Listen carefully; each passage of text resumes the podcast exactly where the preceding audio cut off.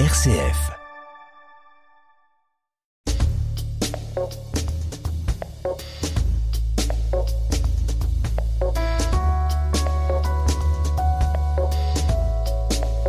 Décryptage, Natacha Coq.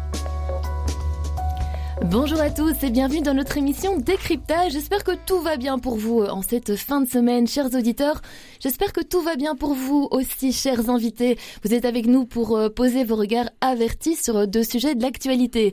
Vous allez partager avec nous vos différentes réflexions aussi. Hein. Pierre Granier, je vous vois déjà euh, Bonjour Natacha. affirmer. Bonjour Pierre. Bonjour à tous. Vous êtes donc le secrétaire de rédaction du journal Dimanche, le journaliste pour Catobel, et on a aussi le plaisir d'avoir euh, Gilles Knocart avec nous en studio, responsable presse de l'ONG belge Caritas International. Bonjour. Alors ça fait un petit temps qu'on vous a pas reçu Gilles, alors vous devinez la question que je vais vous poser pour nos auditeurs qui ne connaissent pas spécialement euh, Caritas International, vous pouvez nous la redéfinir en quelques mots? Ah ben on est les membres belges du réseau Caritas International euh, dans le monde qui s'occupe euh, ben, de toutes les personnes euh, victimes de crise, qu'elles soient victimes chez elles ou, qu'elles demandent la protection de la Belgique. Bien, de toute façon, on aura l'occasion de vous réentendre parler de Caritas International dans l'émission. Au programme aujourd'hui, on va parler de la journée internationale des droits de l'homme de ce samedi 10 décembre. Quel est son but? En quoi est-elle encore si importante à mettre en lumière dans notre société aujourd'hui? Ensuite, on parlera des initiatives qui sont prises pour encourager les Belges à prendre les transports en commun. Enfin, ici, on s'intéressera surtout au train et euh, laisser leur voiture sur le côté. Ensuite, il y a vos zooms, vos zooms sur un mot? Coupe du Monde. Coupe du Monde Et bruit de bottes. Oula, Là, on, se, on a hâte. Bon, euh, j'ai limite envie de vous dire, on commence par les zooms, la bruit de bottes et Coupe du Monde. Ok. Bon, ben, euh, ben, ben. Ensuite, il y a le journal dimanche, Pierre, euh, que vous allez nous, nous présenter aussi, mais là, je vous demande pas d'indice, sinon on va être trop tenté, Oui, il y en vraiment. aura trop à donner, donc c'est. Bon, c'est parti. Alors ce samedi 10 décembre, c'est la journée internationale des droits de l'homme. Alors pourquoi cette date-là? Parce que c'est le jour de l'anniversaire de l'adoption de la Déclaration universelle de ces droits humains, ce par l'Assemblée générale des Nations unies, il y a déjà euh, 74 ans. Pour la définir, je vais reprendre quelques mots de l'UNESCO, l'Organisation donc des Nations unies pour l'éducation, la science et la culture, je cite. Le pouvoir de la Déclaration universelle, c'est le pouvoir des idées pour changer le monde. Elle nous encourage à agir afin de garantir à chacun la liberté, l'égalité et la dignité.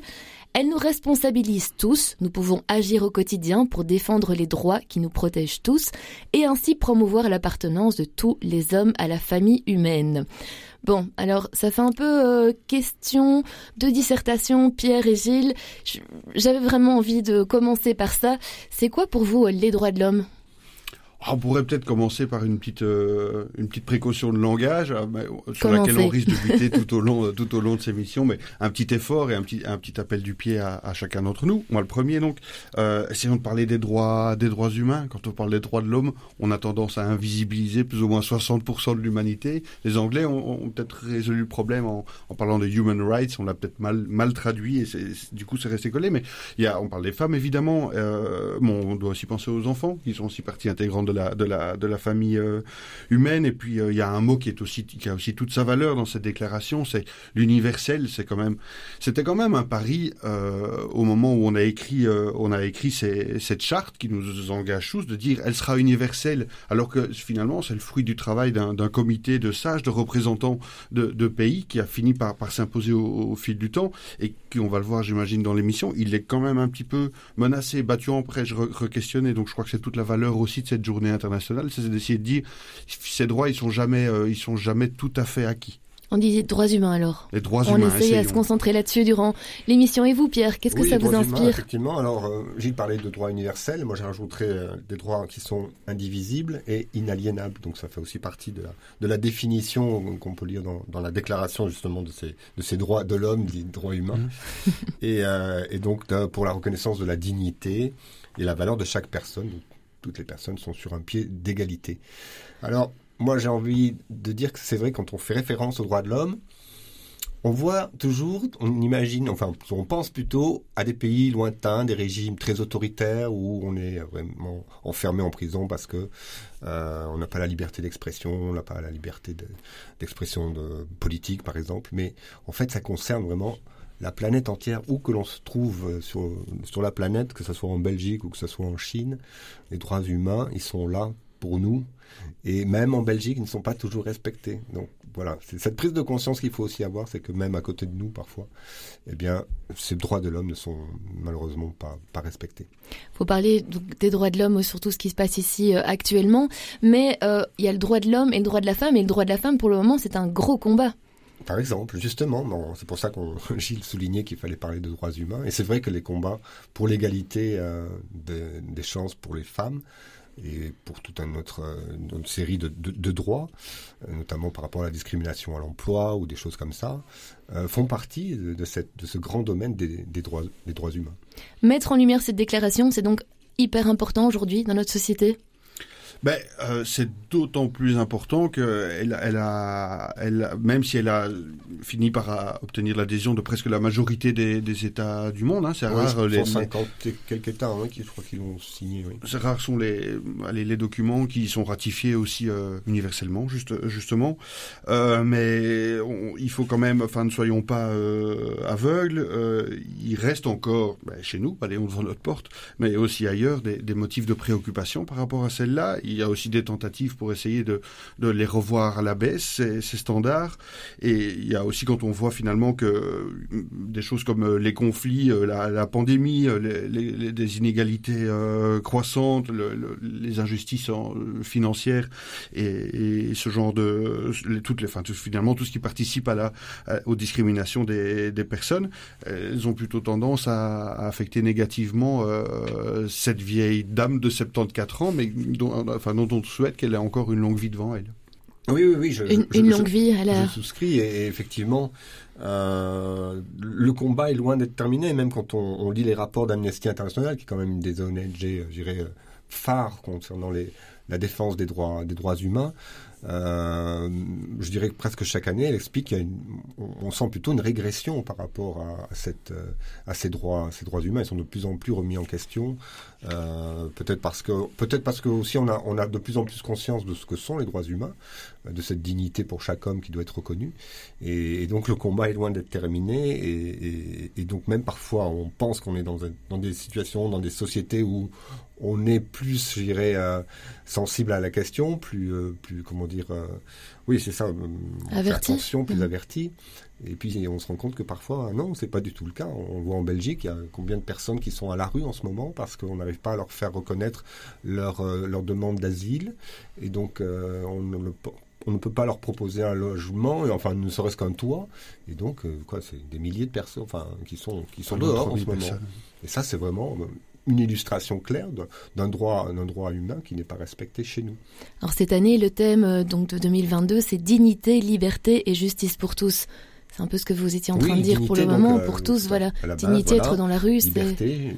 Et c'est vrai que quand on, on je trouve ces, ces, ces, ces trois mots sont, je dois résonnent vraiment particulièrement à, à l'oreille de l'Église. Dignité, liberté, justice, ce sont des, des mots qu'on On utilise. parlait de famille humaine aussi, exactement ouais, dans le même euh, dans le même objectif. Ces droits, ils, ils- ils finissent par avoir de la valeur à partir du moment où ils sont applicables applicables à tout, à tous et toutes, euh, indivisibles et qui, qui qui font pression pression collective. Hein. Les- un pays quand il s'engage à, à respecter ses droits, c'est- aussi euh, un moyen que des organisations comme comme enfin comme les ONG et finalement tout un chacun en tant que citoyen doit pouvoir faire valoir et exercer. Mais ça suppose tout un tout un bagage tout un, toute une éducation aussi au droit euh, qui, qui, précède l'exercice de la citoyenneté et du droit. Donc si c'était simple on en serait peut-être déjà plus loin On a Est-ce peut-être aussi une vision un peu différente de ces droits de l'homme en fonction du pays où on se trouve. Hein. C'est-à-dire que nous, on va, on va, comme on dit, on va peut-être voir euh, la paille dans le du voisin et pas voir la poutre euh, dans le nôtre. Donc ça, c'est c'est aussi un, un- comment dire, une, une petite remarque qu'on peut, qu'on peut glisser. Et est-ce qu'aujourd'hui, on peut encore s'intéresser à l'autre? Parce qu'il suffit de voir dans les transports, enfin, on en parlera dans, dans le- la seconde partie de l'émission, mais aujourd'hui, chacun est avec son téléphone, parler de personnes dans la rue. Est-ce qu'on les voit encore aujourd'hui? Il faut, faut s'intéresser à tout ça, faut pousser, euh, on parle des Belges, à s'intéresser à l'autre. Oui, oui, oui, c'est ça. Euh, il y a des tas de. Alors, par exemple, dans les transports, on pourrait parler de l'accessibilité pour les personnes handicapées. Euh, Peut-être pas forcément au transport où je pense qu'il y a des efforts qui sont faits, mais pour, plein de, d'institutions où on voit que c'est très très difficile. Les, les églises, parfois, en font partie. Hein, finalement, ça devient difficile euh, de réaménager des, des, églises qui sont pas souvent fréquentées pour les personnes handicapées. Donc là aussi, il y a, un droit qui est, fortement limité. Église, c'est, pardon, cet exemple de l'église, parce qu'on Attention, je vais vous demander laquelle. Il n'y a pas longtemps dans un dossier dans Dimanche, mais, euh, mais évidemment, il y a plein de, il y a plein de bâtiments qui sont encore inaccessibles avec des, avec des escaliers euh, qui sont, voilà, tout à fait euh, dissuasifs pour des personnes en chaise roulante. Bon, vous parliez, vous avez souvent parlé de la vision, vous avez parlé de, connaître. Vous qui êtes, euh, bah, Gilles, vous travaillez pour une euh, ONG, Pierre, vous travaillez pour un journal. Il y a un gros travail comme ça par rapport aux médias et aux ONG aujourd'hui pour ouvrir les yeux des Belges et surtout, enfin, je dis des Belges, je dis tout le temps des Belges, mais ouvrir les yeux de la population. Vous avez quelque part, enfin, je dis vous, hein, les médias en général, les ONG, une grosse part de travail une grosse part de travail et, je pense qu'on a aussi le devoir de pas considérer ça comme un acquis non plus comme un acquis un acquis aussi pour euh, pour nous. Donc on nous demande et on, enfin et nous et on est demandeur euh, de rompre avec une approche de notre travail de solidarité nationale internationale euh, au nom strict de la charité. La charité reste évidemment une, une valeur chez, chez Caritas mais on a l'impression qu'avoir une approche qui est davantage basée sur les droits qui est davantage basée sur l'exercice de la justice la justice sociale la justice financière la justice climatique ou migratoire, enfin c'est des mots, c'est des mots importants dans notre dans notre travail quotidien. Euh, c'est une manière aussi de rendre les gens plus redevables et euh, aussi de euh, faire en sorte qu'ils puissent plus facilement appréhender les droits qui sont censés être les, les, les leurs, même si, ben, voilà, Pierre évoquait la question des demandeurs de protection internationale qui ne peuvent plus exercer leurs droits. Voilà, c'est un exemple concret d'un travail de, de, de, que Caritas mène au quotidien avec des assistants sociaux qui accompagnent ces, ces demandeurs de protection internationale devant les tribunaux à défaut de pouvoir les, à défaut de pouvoir les mettre devant derrière euh, sous un toit. Euh, et finalement, ces, droits humains, ils doivent être une espèce de boussole aussi dans notre euh, dans notre action. Et c'est une boussole qui va à deux sens, dans le sens où on, a on est détendeur de détendeur de droits, mais aussi détendeur d'obligations. Et ça vaut pour les institutions et pour les, les personnes avec avec lesquelles on travaille. C'est aussi une redevabilité que nous on doit pouvoir dont nous on doit pouvoir euh, témoigner. Une personne qui fait appel à Caritas c'est en droit aussi d'avoir euh, d'avoir un service euh, digne, d'avoir un, un, service indifférencié, de faire en sorte qu'on travaille en, en, impartialité avec avec chacun, etc. Donc soyons nous aussi sujets de droit et pas seulement acteurs acteurs de droit. Je crois que c'est une, tendance qui doit être et qui ne concerne pas que Caritas, hein, ça concerne tout le secteur de la de la solidarité, mais c'est une manière aussi de faire en sorte que mais qu'on ne se mette pas au-dessus de la mêlée, qu'on se considère euh, parmi la masse parce que ben, le, le, maillon de la chaîne, le plus faible maillon de la chaîne va finalement conditionner toute sa solidité. Donc les associations, Pierre, dont Caritas International, ont un rôle aussi important à jouer? Un rôle très important, et la presse aussi un rôle très important pour mettre justement en avant ces, ces manquements, alors qu'on peut penser par exemple qu'en Belgique, ben, tout va bien de ce point de vue-là. Alors c'est vrai que en Belgique, on peut, on peut, on a une liberté de, s'exprimer. Euh, donc on a tout, un tas de, droits encore qui sont plus ou moins assurés, mais on voit que quand on va dans le, fond des choses, ben, la Belgique est condamnée euh, par des tribunaux parce qu'elle ne respecte pas non plus ses obligations, qui renvoient à des choses élémentaires et qui font partie de, ce grand concept des, de ces droits de l'humain qui, effectivement sont, sont, ont un spectre très large au niveau des droits. Donc ça, c'est assez fondamental sur le, plan de la, de de perception de, de ce droit-là. Je voulais vous parler des, des, médias un peu plus tard. Est-ce qu'il y a des idées qui vous viennent comme ça d'associations qui font du bien pour les droits de l'homme? Je sais pas, peut-être que Caritas. Beaucoup, hein, euh... donc, euh, Caritas, on peut la oui, citer. Est-ce qu'il y a des exemples euh, Oui, c'est ça. International, donc il fait. Et c'est la, la, campagne a commencé pour Amnesty. Vous savez, les, les ventes de bougies. Donc c'est quelque chose qui est vraiment. Euh, ils ont été, je dirais, sans doute pionniers dans, dans cette action-là. Euh, avec des avec des actions où voilà on, nous demande parfois de rédiger une lettre donc, un truc assez simple basique qui sera envoyé à un pays pour demander la, la libération d'un prisonnier politique parce que voilà on estime qu'on a le droit d'avoir de, des idées politiques, même si elles sont pas, si elles sont contraires au, à celles du régime qui est en place dans un pays. Euh, vous avez la Ligue des droits humains, vous avez l'UNIA qui lutte pour contre le racisme, l'égalité des chances. Il y a Myria aussi pour qui travaille un peu sur le même domaine que, que, que Caritas, mhm. donc l'immigration. Euh, il y a le délégué général aux droits des enfants, qui est très important aussi. Donc il y a, il y a vraiment un, un, un, grand nombre d'organisations de, qui, qui luttent pour, cette, pour que ces droits soient, soient préservés. Et chez Caritas, il y en a auquel vous pensez spécialement ah, C'est peut-être l'occasion de mettre en lumière le, le travail, peut-être encore plus la, la, philosophie, par exemple, d'ATD Carmonde, qui est une organisation de, de, lutte contre la pauvreté bien connue et qui, je pense, elle est résolument fondée sur cette approche sur les, sur les droits, que je expliquais sans doute un peu maladroitement euh, juste avant, mais eux, je pense, là où on a tendance encore une fois chez Caritas, du fait d'une espèce de, de tradition de, de parler de, de, bénéficiaires de notre action, euh, de, de public cible, etc., je pense que eux, ils ont par exemple résolument opté pour le mode euh, je vais, euh, je vais y revenir, les militants, donc les, les personnes qui encore une fois, bénéficient de leur action, sont considérés, comme des sujets de droit. Et donc, à partir du moment où ils s'emparent de leurs droits et qu'ils débloquent, par exemple, leur, leur, accès au logement, etc., et pas seulement venir chercher un colis alimentaire, c'est le, le prisme, le prisme qui s'inverse. C'est une autre logique qui se met, qui se met en marche. Je trouve que c'est un exemple inspirant de la manière dont euh, finalement des droits qu'on croyait acquis peuvent être euh, peuvent être réactivés et appréhendés par les par les personnes.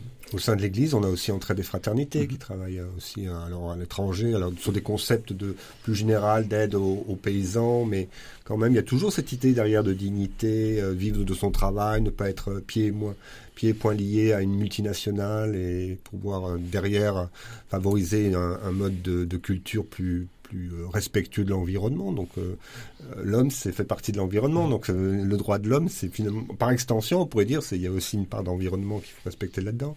Humain. voilà, vivre ensemble, donc qui fait là, pareil, donc le pendant, je dirais, d'un près des fraternités, mais sur un plan de, de, de la proximité, qui travaille beaucoup, beaucoup d'associations alors plutôt sur la, la, lutte contre la pauvreté. Qui est en campagne pour le moment. Et qui est en campagne absolument en ce moment, pendant l'avant. Euh, plus, plus précisément, même à Bruxelles, vous avez House of Compassion, donc euh, euh dans l'église du béguinage, qui, qui s'intéresse de très près aussi à tous ces problèmes de migration, mais de, de droits de l'homme en général. Donc, euh, euh, Quand on dit house, pardon, je vous coupe, mais house, la maison. Hein, la maison, ça, oui, c'est ça. Mais ils ont, ils ont pris un terme anglais puisque c'est voilà, aussi, aussi bien flamand que, que francophone. Donc euh, voilà, ils ont, ils ont pris une, une, dénomination anglaise, comme, comme ça arrive de plus en plus souvent euh, à Bruxelles en tout cas. Vous avez le père Daniel Allier, donc qui, qui est une figure aussi, euh, en, tout cas à Bruxelles, de, de, de, ce, de cette lutte pour, pour que les, les, droits humains soient respectés. Enfin, euh, l'église du béguinage, elle a, elle a souvent abrité des migrants euh, jusqu'à l'année dernière, je crois, si je me souviens bien, qui, qui demandaient des papiers, qui demandaient une justice qui leur semble, enfin, qui nous semblait à nos yeux assez évidente. Euh, voilà. Et puis alors, euh, si on va, si on, si on cherche des figures, on va dire de l'Église, qui se sont alors euh, vraiment battus pour les droits de l'homme. Vous avez aussi l'abbé Pierre hein, pour, en France, donc, ou, la, ou sœur Emmanuel qui était, qui était belge, qui aussi. Il y a un bon nombre donc. Voilà. Bon. Donc ce sont des, voilà, des. des... Là, on parle d'acteurs, euh, j'ai envie de dire associations, ONG, etc. Mais il y a aussi les médias qui ont un très très très grand rôle à jouer. Et aujourd'hui, quand on dit médias, il y a forcément bah, les, les, journaux télévisés. Là, on apprend tous les jours sur les, les droits humains. Il y a aussi bah, la presse écrite et maintenant, il y a euh, tous les réseaux sociaux. Oui, alors, on peut faire feu de tout bois quand il s'agit de communiquer, donc ça c'est ça c'est certain. Euh, moi, je suis je suis pas un, un, expert des réseaux sociaux, mais en tout cas, c'est un outil qui facilite sans doute la diffusion de l'information, surtout peut-être auprès d'un public jeune. Euh, si tant est que après ils, ils font attention et qu'ils qu s'y intéressent parce que c'est pas c'est pas c'est pas quelque chose qu'on va regarder en 10 secondes comme une une vidéo sur sur Instagram. Donc ça, ça, ça nécessite aussi euh, comment dire bon, une, tout une dépend du titre une, une prise de conscience. Une prise de conscience et qui, qui va au-delà de la seule voilà de la seule prise d'information quoi. Mais les médias ont un grand rôle à jouer alors selon vous Gilles?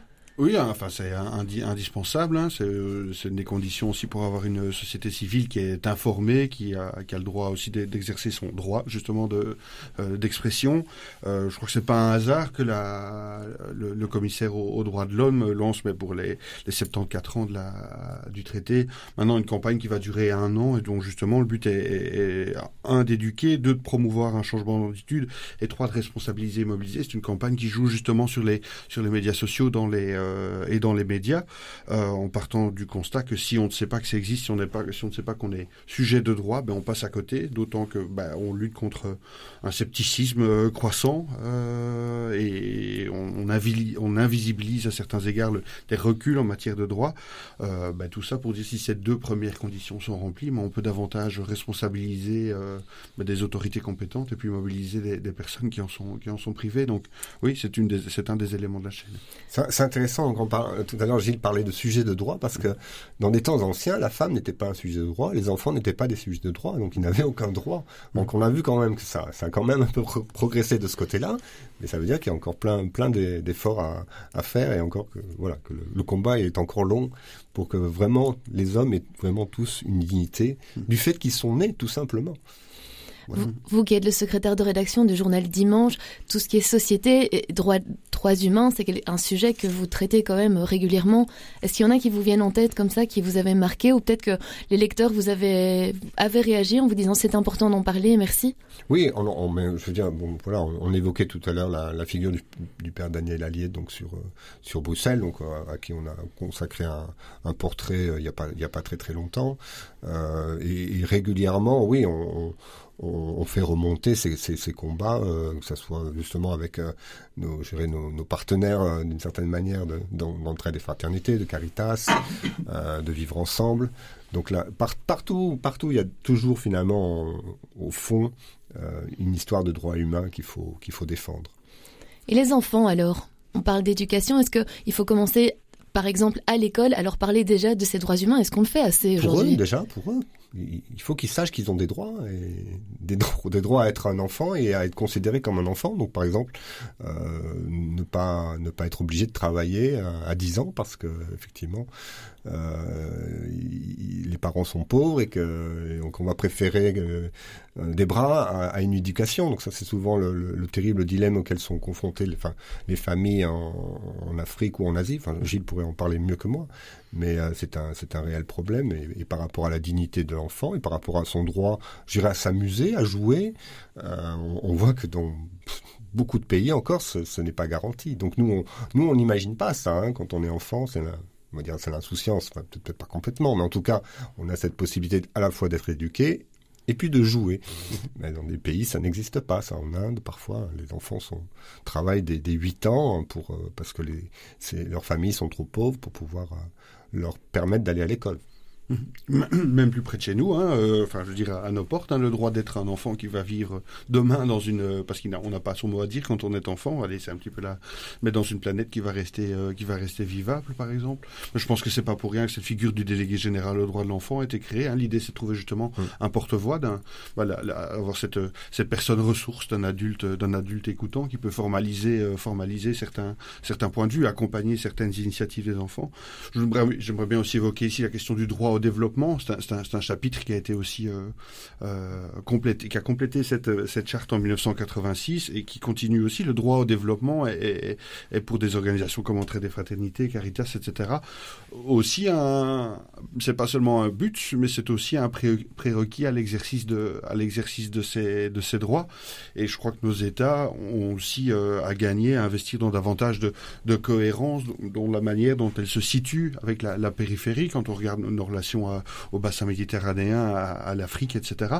Euh, tant qu'on considère que en continuant à être un, un pourvoyeur d'aide dans, dans, dans, ces pays, et Caritas en est un des véhicules, hein, soyons clairs, mais qu'on se positionne comme un pourvoyeur d'aide et que après on se rend compte qu'il y a des injustices commerciales, des injustices environnementales, qu'on continue d'être les principaux pollueurs et que, et que les pays, euh, ces pays sont les, les, payent le plus les frais finalement du changement climatique dont la dette est, se situe chez nous et, et pas chez eux. Finalement, utiliser les droits pour renverser, les, renverser le paradigme et, vraiment aller dans le sens d'une dignité où tout le monde naît, vit libre et égaux euh, et agit en, en, une humanité, bah, il, y a encore du, il y a encore du travail à faire. Donc on lui souhaite, euh, oui, encore une fois, une longue vie à, euh, ce traité. Pierre? Oui, non, bah, je souscris aux, propos. Euh.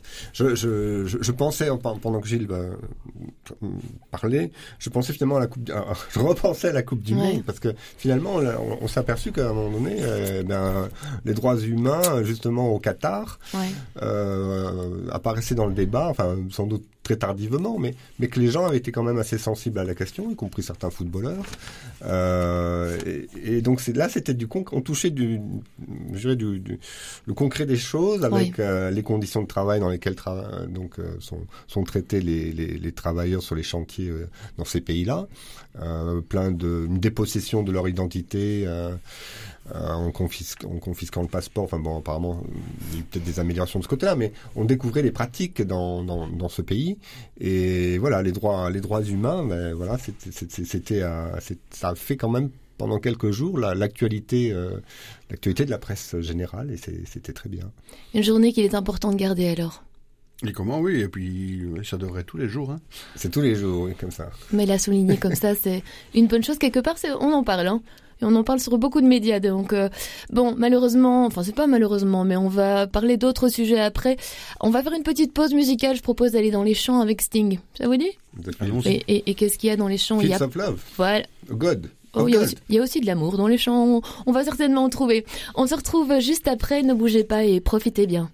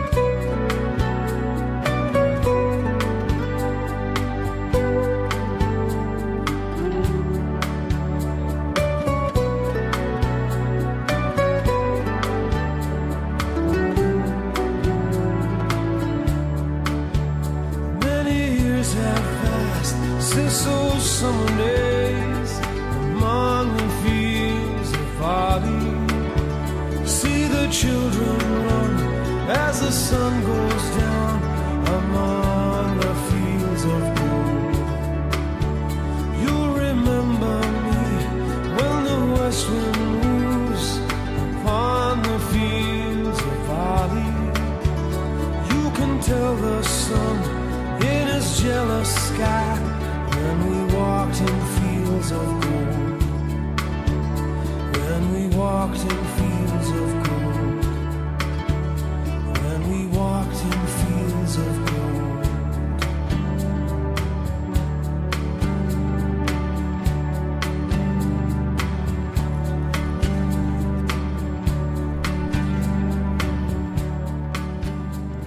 Deuxième partie de décryptage, bienvenue à vous. On est toujours en compagnie de Pierre Granier des médias catholiques euh, belges, Cadeau et de Gilles Knockhart de l'ONG Caritas International. Est-ce que vous venez parfois euh, en train, Pierre et Gilles? Moi, ça m'arrive, mais pas souvent. Enfin, c'est plutôt, oui, le train ou le tech ou le bus. Et vous, Gilles Quand il s'agit de venir à Wavre, je dois confesser, c'est avec la voiture, mais au quotidien, c'est avec le vélo. Bon, je vous demande ça parce que cette semaine, la SNCB a lancé une campagne qui permet à ses voyageurs d'acheter un billet aller-retour avec 50% de réduction.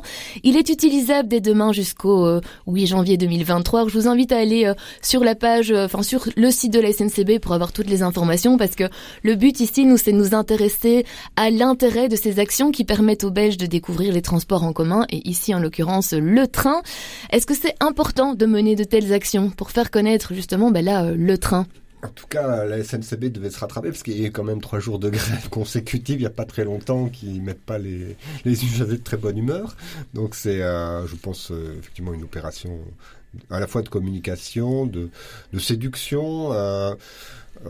c'est vrai, pour un certain nombre de gens, ils vont peut-être redécouvrir tout l'attrait, je dirais, du transport en commun, de se faire véhiculer, de pouvoir écouter de la musique, dormir, lire, euh, voilà, sans avoir à se soucier de, faire attention à la circulation. Alors, moi, je trouve que c'est plutôt une bonne idée.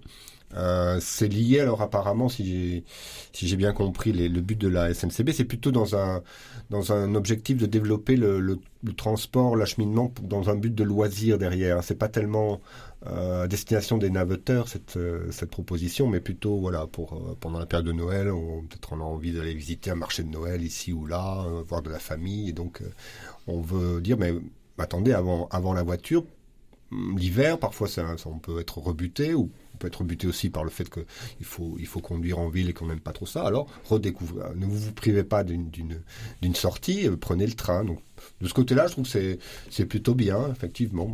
Je suis, euh, en tout cas pour ce genre d'initiative. Une initiative qui était bonne à prendre Oui, séduire et le, mot, hein, reconquérir aussi sans doute. Hein. C'est quand même frappant de, voir, bah, la, pandémie est passée aussi par là, euh, mais là où la, SNCB transportait en 2019 253 millions de voyageurs, euh, en 2021 il n'était plus que 171, 171 millions.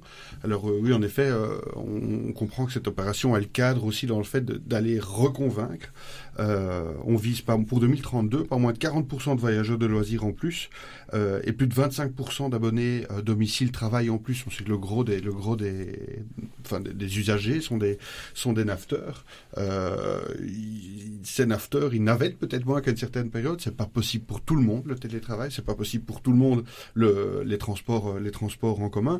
Mais pour ceux qui, peuvent se le permettre, pour qui c'est accessible et, praticable, ben oui, il y a sans doute encore un petit effort de, persuasion à, à faire. Je reviens sur vos mots. Vous dites seul permettre et praticable. Vous parlez là financièrement parlant ou du fait euh, géographiquement enfin je sais pas si c'est le bon mot géographiquement parlant mais d'accessibilité vraiment euh, physique hein, euh, voyager travailler de nuit et prendre le train c'est loin d'être une évidence. Euh, habiter loin des loin des grands axes et prendre le train c'est encore moins moins une évidence.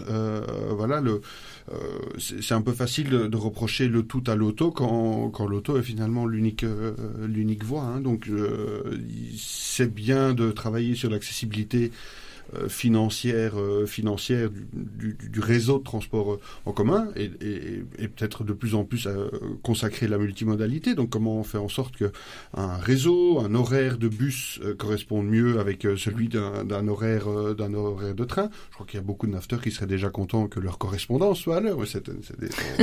autre, autre débat. On, voilà. dans le, on reste dans le giron de la, de la SNCB en, en l'occurrence, mais je pense que si on n'arrive pas à, à à, reconvaincre et à mieux harmoniser, on, va difficile à atteindre les, objectifs de mobilité plus douce et plus durable qu'on s'est fixés. Oui, c'est ça. La question de savoir si c'est un problème de prix ou d'offre euh, dans le service euh, des transports en commun. Gilles soulignait que dans les milieux ruraux, il n'y a, plus de gare. Donc, euh, récupérer un train, là, c'est carrément impossible. Donc, il faut forcément une voiture. Euh, pour accéder donc à la gare la plus proche. Mais voilà, dans les, dans les offres, est-ce que c'est, euh, je dire, en termes de fréquence, en termes d'horaire, est-ce qu'on on a vraiment une offre qui correspond aux attentes euh, des Belges. Et, là, c'est compliqué parce que ça, ça, risque de coûter très très cher de, de vraiment d'avoir un maillage exceptionnel. Euh, je dirais un peu comme euh, l'exemple de la Suisse où le train est une comment dire, une institution, mais ou peut-être au Japon aussi, je sais pas. Mais donc vous parlez de, de, la, de la, compagnie donc suisse, euh, c'est tous les, tous les, tous les Suisses sont, sont admiratifs et, et, mettent en avant la ponctualité des trains, la fréquence. Et, donc là, là c'est formidable. Alors avant d'arriver à ce, à ce degré de précision et de, et de maillage, je pense qu'il y, y, a beaucoup de beaucoup d'efforts à faire. Mais voilà, il faut. Alors on fait des opérations reconquête en diminuant, en baissant les prix euh, auprès des jeunes aussi. Hein, L'abonnement, je trouve que c'est le, le, Tech Steve par exemple qui font des abonnements à 1 euro pour les jeunes de 18 à 24 ans. Euh, mais bon, voilà, il faut voir si après derrière il y a. Est-ce qu'il y a vraiment, euh, en fait, la, en termes de modalité, est-ce qu'il y a une répercussion euh, flagrante Ça, c'est pas évident. On peut avoir en fait une augmentation de l'utilisation du train et parallèlement une diminution pas significative du recours à la voiture pour pour aller travailler. Donc ça, c'est vraiment la grande difficulté pour pour les transports en commun. Vous avez tous les deux parlé budget. J'ai regardé. Euh, imaginons qu'on prenait le train aujourd'hui, euh, qu'on part de WAF pour aller à j'ai mis Bruxelles Centrale. Eh bien, c'est 5,60 euros euh, le ticket, en tout cas pour quelqu'un. Bah, euh, j'allais utiliser le mot normal, mais ça va absolument pas. quelqu'un qui ne bénéficierait voilà, voilà. tout, tout, tout, va bien. Voilà, c'est ça. ça. Merci, Pierre. je, Merci Pierre. Je l'utilise souvent. Oh, vous êtes journaliste pourtant. Et c'est pas. Oui, je, Faut, voilà. justement, je voulais parler des, des tarifs spéciaux parce qu'on n'est pas au courant de tout et, et on n'a pas spécialement la publicité. On, on, sait que les familles nombreuses ont droit à des réductions, mais il y a aussi euh, les demandeurs d'emploi, les aveugles, les malvoyants, les femmes enceintes et je. je... Oui, enfin, c'est, oui, là, c'est, faut, faut, voir les femmes enceintes, elles ont, elles ont droit à la, première classe sans supplément. Il y a les pensionnés, voilà, les personnes pensionnées euh, qui ont les enfants bénéficient davantage, les enfants de moins de 12 ans, les gens qui accompagnent les personnes qui ont handicap. Donc c'est vrai qu'il y, y, a tout un tas de mesures qui, qui sont plutôt, euh, qui vont dans le bon sens. Euh, mais euh, enfin après je sais pas si on va en parler, mais il y, a le, il y a tout le débat sur la gratuité des transports en voilà, commun oui. qui, qui, qui, qui est dans beaucoup de pays ça, aussi. Euh... Et là, est-ce que c'est, est-ce que finalement c'est une bonne idée ou pas? Ça, ça, se, ça se défend. Hein. Les politiques en parlent malgré tout. C'est un sujet qui est quand même abordé. Ah ben, en tout cas, le, le président du, du, Parti socialiste, donc euh, Paul Magnette, lui, est, est, à fond pour euh, la gratuité des transports en commun dans une perspective de lutte contre le dérèglement climatique c'est peut-être aussi euh, un choix, une, comment dire, une, un choix politique. En tout cas, c'est clair, c'est un choix politique. Hein. Ne pas faire payer les transports en commun, c'est de toute façon un choix politique, mais c'est pas gratuit non plus. Donc, qui, qui va payer, comme on dit toujours, la SNCB, c'est 700 millions par an qu'il faudra trouver euh, si on rend le train gratuit. Donc, euh, pas, pas simple. Oui, mais la, STIB à Bruxelles représente près de la moitié du budget de la région et malgré tout, elle, continue d'avoir un coût pour, pour ses usagers, comme pour ses non-usagers d'ailleurs. Mais c'est un peu, un peu euh, l'arbre qui cache la forêt aussi, hein, cette, cette mesure d'accès euh, privilégié à, certains tarifs et, voilà, Noël avant l'heure euh, à la, à la SNCB. Mais nous négligeons pas de dire qu'au mois de mars, il va quand même y avoir une augmentation des, des tarifs qui pour le coup va atteindre près de 9, près de 9%. Euh, ben parce que je vous donne en mille, qui est le premier consommateur d'électricité dans le pays. La SNCB, 3800 trains par jour, forcément, ça, consomme pas mal, euh, pas mal d'électricité. Et donc, euh, voilà, les, employeurs, euh, les employeurs, les usagers vont, voir aussi la, facture, euh, la facture augmenter. Je parle des employeurs, ben parce que la plupart des, personnes qui, des nafteurs, ont leur, une intervention de leur, employeur pour, couvrir ces frais. Mmh. On peut aussi imaginer une, une carte, un pass euh, qui couvre tous les transports en commun en Belgique. Finalement, il n'y a que trois sociétés en Belgique de, de transports en commun le niveau des bus, euh, une compagnie euh, nationale au niveau du, des chemins de fer. On pourrait peut-être s'entendre pour avoir effectivement un forfait peut-être dire à, à, un certain prix, et, euh, mais alors pour le coup qui soit très pratique à utiliser, qui soit valable dans n'importe quel bus ou, ou train dans, le, dans, lequel vous rentrez. Donc ça, ça, ça peut être aussi une piste pour, euh, pour faciliter, je dirais, pour redorer l'image des, des, transports en commun. Il y a encore un gros travail à faire finalement. Ben, il y a en tout cas des, sûrement de, des- plein de pistes à explorer, mais euh, mais ça, voilà, il y a la- parfois quand même la voiture est tellement tellement pratique, tellement ancrée dans les mœurs. C'est c'est c'est le prolongement de sa maison la voiture, hein, comme on dit toujours. Ah, c'est joli, ça. hein, c'est ça. On écoute sa radio tranquillement et puis euh, et puis on, on- voilà, on est- on n'est pas obligé effectivement de supporter euh, la musique du voisin euh, ou, ou les cris euh, des enfants ou voilà, toutes ces petites euh, ces petites comment dire euh, J'ai- Je- je- je- voilà, qu'on dire joyeuseté, mais- rencontrer dans même si à côté de ça, il peut y avoir beaucoup, je trouve, de, de, de, de, de- de chouettes choses. On peut, on peut, voilà. Il peut se passer de belles rencontres dans un train.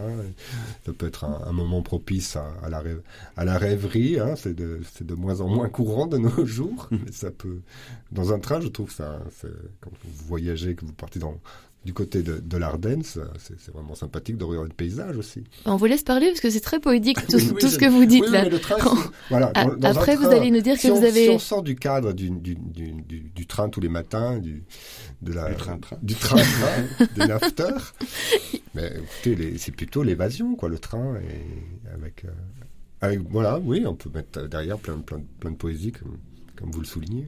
Gilles, il y a un peu de poésie aussi à dire aussi on- Oui, bah, je, je pense de toute façon qu'on le, veuille ou non, on- on- que ce soit par la carotte ou par le bâton, on va sans doute devoir, euh, bah, oui, de plus en plus euh, faire euh, faire abstraction de la de la voiture, hein, aussi confortable et synonyme de liberté soit soit-elle. On en a déjà parlé dans dans cette émission. Oui, on a parlé du. Je pense que c'était avec vous aussi de l'importance du- voitures, de- et des petites et, voitures, et du vélo aujourd'hui, des fameuses trottinettes électriques qui. Qui ennuient certains usagers de la route. Enfin, voilà, nous avions parlé de tout ça. Qu'on le- veuille ou non, notre vie est en train de, est en train de, changer, donc autant essayer de prendre euh, ça comme une opportunité plutôt comme une contrainte. Mais il y, a- des chiffres assez, euh, assez fous euh, en, en, France avec le nombre de villes qui prennent comme, comme Bruxelles et ailleurs des, des, politiques de, de zones de basse émission. On se rend compte qu'il y a près de 60% du parc automobile français qui n'aura plus, plus accès à ces villes. On, on est au devant aussi d'un d'un vrai glissement euh, en, Wallonie en, 2000, euh, 2026. Euh, Est-ce que le Belge moyen, pour reparler, pour reparler de lui, aura, les moyens à ce moment-là de, bah, changer, de changer son, véhicule, etc. Euh, c'est pas, c'est pas une garantie, donc peut-être que de gré ou de force, je pense qu'on va devoir faire des concessions. Euh, le- les transports restent une part importante de notre euh, reste une part importante de notre poids de notre poids carbone et la, mo- la, la voiture est, est responsable de la moitié de ses émissions. Bon, on en reparlera euh, donc certainement. Vous parliez de poésie, Pierre, et on parlait de, de France justement. Je propose qu'on écoute euh, une poète française, on l'appelle comme ça? Elle est franco-italienne, hein, si j'ai bien compris. Bon, les franco-italienne. Bon, je vous laisse la présenter alors, Pierre. C'est qui qu'on va écouter Oui, on va écouter l'ancienne première dame de France. qui est Voilà. Qui est Vous aurez compris, Carla Bruni qui nous parle de, de quelqu'un qui lui a dit. À tout de suite. On me dit que nos vies ne valent pas grand-chose, elles passent en un instant comme fanent les roses. On me dit que le temps qui glisse est un salaud, que de nos chagrins il s'en fait des manteaux. Pourtant quelqu'un m'a dit que tu m'aimes encore. C'est quelqu'un qui m'a dit que tu m'aimes encore. Serait-ce possible alors?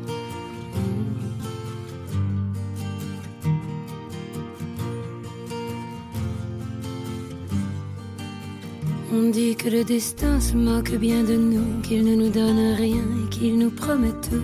Paraît que le bonheur est à portée de main, alors on tend la main et on se retrouve fou. Pourtant quelqu'un m'a dit que tu m'aimes encore. C'est quelqu'un qui m'a dit que tu m'aimes encore. Serait-ce possible alors? Hmm. Serait-ce possible alors? Mais qui est-ce qui m'a dit que toujours tu m'aimais? Je ne me souviens plus, c'était tard dans la nuit. J'entends encore la voix, mais je ne vois plus les traits. Il vous aime, c'est secret, lui dites pas que je vous l'ai dit. Tu vois, quelqu'un m'a dit que tu m'aimais encore. Mais l'a-t-on vraiment dit que tu m'aimais encore? Serait-ce possible alors?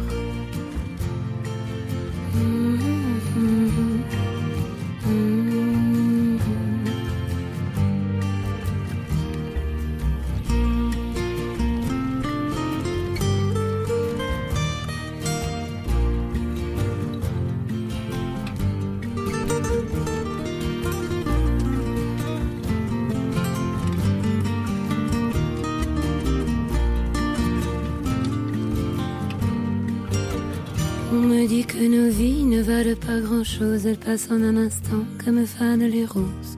Me dit que le temps qui glisse est un salaud, que de nos tristesses il s'en fait des manteaux. Pourtant quelqu'un m'a dit que tu m'aimais encore. C'est quelqu'un qui m'a dit que tu m'aimais encore. Serait-ce possible alors?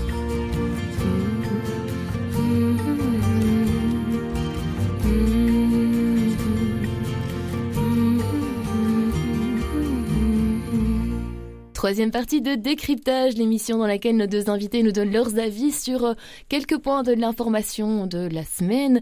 Et là, c'est la troisième partie de l'émission, donc toujours avec Pierre Granier de Catobel et Gilles Knockart du Caritas International. C'est le moment des Zooms. On avait commencé par euh, par en parler au tout début de l'émission et vous nous avez donné envie de les écouter tout d'abord. Alors, il y avait Coupe du Monde et puis il y avait un mot encore un peu plus original, dites-nous. Bruit de bottes. Bruit de bottes, voilà. Alors, euh, je sais pas, que, par quoi on commence ah. C'est comme vous voulez, dites-nous. je, je, je, vais juste réagir à, à l'annonce euh, par Eden Hazard de la fin de sa ah. carrière internationale. Parce qu'il a fait tellement rêver les Belges, Eden Hazard. Il avait un, un, un jeu tellement chatoyant euh, qu'on est tous tristes de le voir quitter. Euh, en plus, dans ces conditions, euh, sur une élimination. Euh, alors je me dis, allez Eden, peut-être, euh, t'as parlé peut-être un peu trop vite, euh, attends de voir, on a peut-être encore besoin de toi. Et, et, et voilà. Et puis, et justement, la, la, question me disait, mais est-ce que c'est à lui de dire, j'arrête ma carrière internationale? Parce que quand vous portez le maillot de la Belgique, c'est quand même quelque chose de particulier. Et si le, le nouveau sélectionneur, on ne sait pas qui, qui, il sera, oui, parce que peut-être que lui, il aura envie de le resélectionner, parce que peut-être que Eden Hazard va retrouver un club qui va, qui va revenir à son, à son meilleur niveau. Il est pas si âgé que ça. Euh, alors j'ai l'impression qu'il y a un coup de blues aussi qu'il a peut-être euh, qu'il a peut-être euh, conduit à prendre cette décision. Et, voilà moi j'aimerais que j'aimerais qu'il puisse sortir avec un, beau match de l'équipe de Belgique. Et puis et voilà donc je, réagis voilà un, peu sur cette décision. Et puis voilà avec cette réflexion est-ce que c'est un, joueur de dire qu'il arrête sa carrière internationale? Est-ce qu'on ne doit pas laisser après le sélectionneur dire mais je te veux en équipe, tu as besoin, Dieu, l'équipe a besoin de toi, tu peux amener encore beaucoup, tu peux transmettre. Enfin, c'est un sport collectif, donc euh, voilà. C'était ma petite réflexion. La défaite de la Coupe du Monde, enfin la défaite de la Belgique en Coupe du Monde, croyez a eu un impact sur son choix? Alors je crois que, je pense que, à mon avis, c'est surtout l'ambiance hein, au sein de cette équipe qui a, qui a peut-être dicté euh, la décision d'Eden Hazard. Peut-être plus que la, l'élimination. Mais bon, maintenant, je ne suis pas dans le secret des dieux. Et puis, libre à lui, on lui souhaite bon vent en tout cas pour la, la suite de sa carrière qui n'est, qui n'est pas terminée, j'espère. Ah, on verra, on en reparle peut-être dans quelques mois. Eden Hazard a repris sa carrière en main. Et vous, Gilles, vous suivez le foot? Je vous demanderai après pour votre zoom. Je suis désolé, je m'avoue. Euh, oui, je suis dépassé par euh, par tout ça et j'avais vraiment bonne résolution de terminer l'année sur sur une sur une bonne nouvelle de Natacha. Je sais que vous y que vous y tenez, mais c'est plus. Céline Dion revient en concert. Non, ah, enfin bon. oui, je vous le souhaite aussi. mais je, connais On n'y croit plus. À ce niveau-là. Mais donc, je voulais vous parler du du retour des bruits de bottes à l'est de la République démocratique du Congo. S'il a déjà fini d'y raisonner, hein, c'est euh, l'heure est grave et notre pays est en danger. Sans ces mots que la conférence euh, épiscopale nationale congolaise a appelé à se mobiliser à nouveau la population face à au risque de balkanisation, de, de morcellement du pays. C'est un appel qui a été entendu et suivi d'effets de marche de la paix dans tout le pays ce week-end. Euh, c'est un appel qui a été lancé après un massacre, celui de trop peut-être, j'espère, à Kishise, au nord Kivu, euh, où Kinshasa déplore aujourd'hui près de 300 morts. Alors que s'y est-il passé dans ce village au nord du, au, au nord Kivu, à quelques 70 km de Goma? La version de Kinshasa, dont, l'armée est hors jeu, et de Kigali, qui soutient un, soutien à peine masqué au, au principal groupe armé actif dans la région ben, ces versions, elles divergent forcément. Et l'armée congolaise avait été la, première à accuser les rebelles du M23 d'avoir massacré une centaine de villageois. Euh, au fil des jours, le, sinistre bilan euh, n'a pas arrêté de s'alourdir pour atteindre plus, plus de 200 morts selon les sources. Euh, civils d'après les uns, belligérants d'après les autres, l'histoire est connue. Le, le, Congo joue évidemment la carte de l'unité nationale alors que, que le Rwanda euh, continue de brandir le, le, motif de, la présence de, de rebelles Hutus pour justifier des opérations militaires alors euh, en tribune, derrière une, société civile faune, euh, la communauté internationale, Belgique en tête, marche sur des œufs face à ce bourbier. Euh, Colette Brackman du soir ponctue une de ses récentes analyses et comme d'habitude euh, excellente avec ses mots les troupes du Kenya qui ont pris place à Goma et l'ancien président Kenyatta qui, est, qui a été désigné médiateur par l'Union Est-Africaine. Ils auront bien du mal sur le terrain ou alors dans les négociations à Nairobi pour démêler ce sac de nœuds. un sac de nœuds que représente désormais l'Est du Congo. C'est une région où tous les protagonistes jouent avec des cartes truquées tandis que s'additionnent les victimes civiles. Alors, cette, euh, pour conclure, cette nauséabonde séance de, musculation géostratégique dans la sous-région à triste, à le triste secret, ça dépasse à nouveau l'entendement et hasard ou vraiment hasard du calendrier. Ce triste match, il se joue maintenant seulement un an d'un autre exercice non moins risqué, mais néanmoins fondamental. On fait le lien avec le sujet du début de cette émission que constitue la tenue conjuguée dans un an précisément des élections locales, provinciales, législatives, nationales et présidentielles au Congo. Donc voilà, euh, on espère que une nouvelle fois les, les civils ne seront pas les, ben, les, les, perdants de ce, de ce nouveau jeu. Il est prévu que le pape, hein, euh, au mois de janvier finalement, été reporté. Hein. voyage qui avait été reporté, qui est prévu cet été, hein. Ce sera est en tout cas maintenu et, et, le pape y a tenu. Et voilà. On retrouvera en tout cas les articles alors je suppose euh, oui, on dans le journal dimanche et, et, voilà.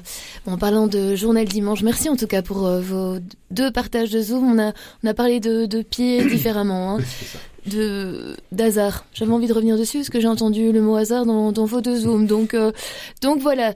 Euh, Pierre Granier, là c'est pas de hasard dont vous allez nous parler, c'est du journal dimanche. Alors dites-nous qu'est-ce qu'on retrouve cette eh bien, semaine? À la une pardon du journal dimanche cette semaine, la Syrie la Syrie où la tragédie continue, loin, loin des médias, il faut le dire. François-Jeanne Doté était récemment à Homs, la troisième ville du pays. Son reportage nous décrit une cité qui, depuis sa reprise totale en 2017 par l'armée loyaliste fidèle à Bachar el-Assad, reste astreinte à une économie de survie.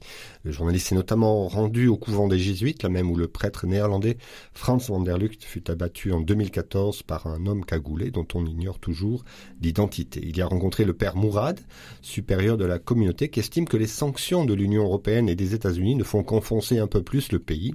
Un avis partagé par l'archevêque grec orthodoxe de Homs, mais pas par Jihad Yazigi, spécialiste des questions économiques syriennes. Ce dernier pointe plutôt les douze années de guerre et de répression politique, le refus de concession du pouvoir, la corruption, la drogue.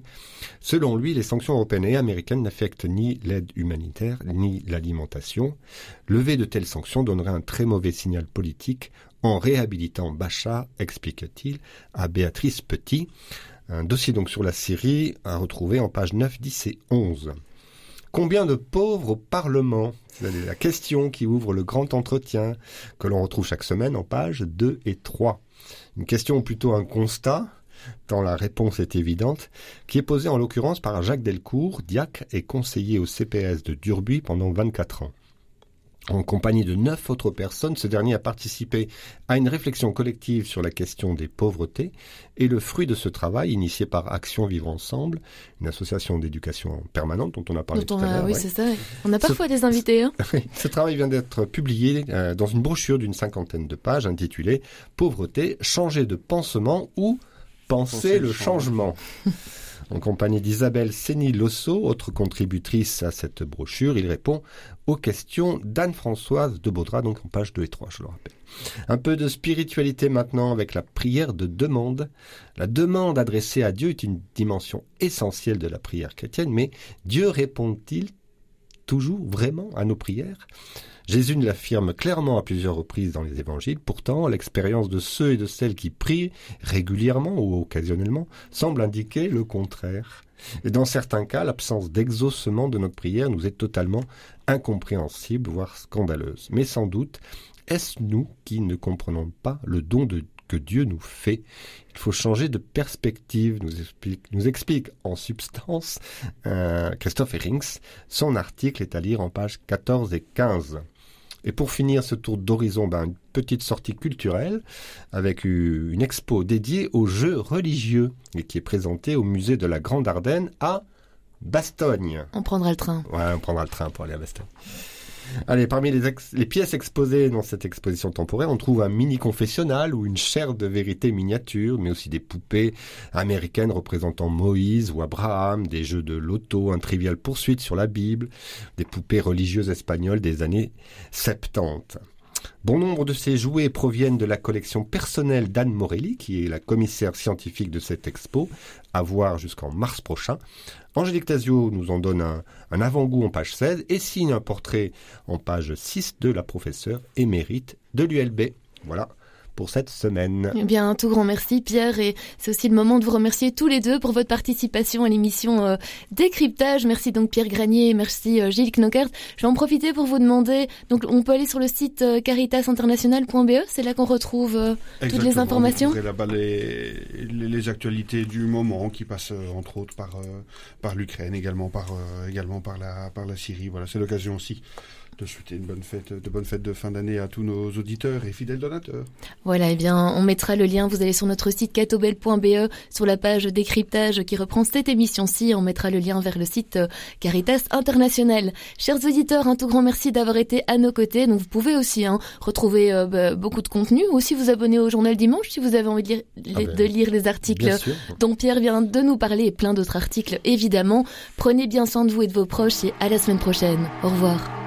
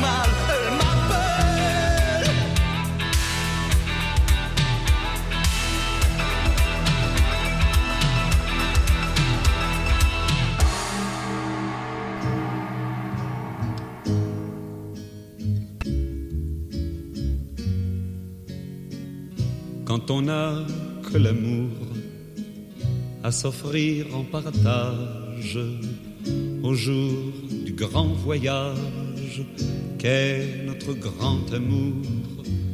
Quand on n'a que l'amour, mon amour, toi et moi, pour qu'éclate de joie chaque heure et chaque jour. Quand on n'a que l'amour,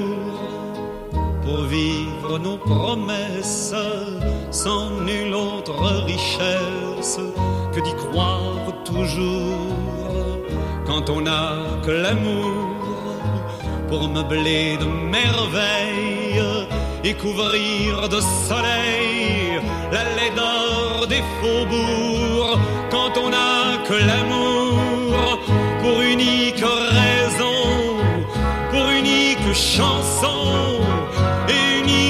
secours quand on n'a que l'amour pour habiller matin pauvres et malandrins de manteaux de velours. Quand on n'a que l'amour à offrir en prière pour les maux de la terre en simple troubadour quand on n'a que l'amour à offrir à ceux-là dont l'unique combat est de chercher le jour quand on n'a que l'amour tracer un chemin et forcer le destin. À chaque carrefour quand on n'a que l'amour pour parler au canon et rien qu'une chanson pour convaincre un tambour. Alors sans avoir rien que la force d'aimer nous aurons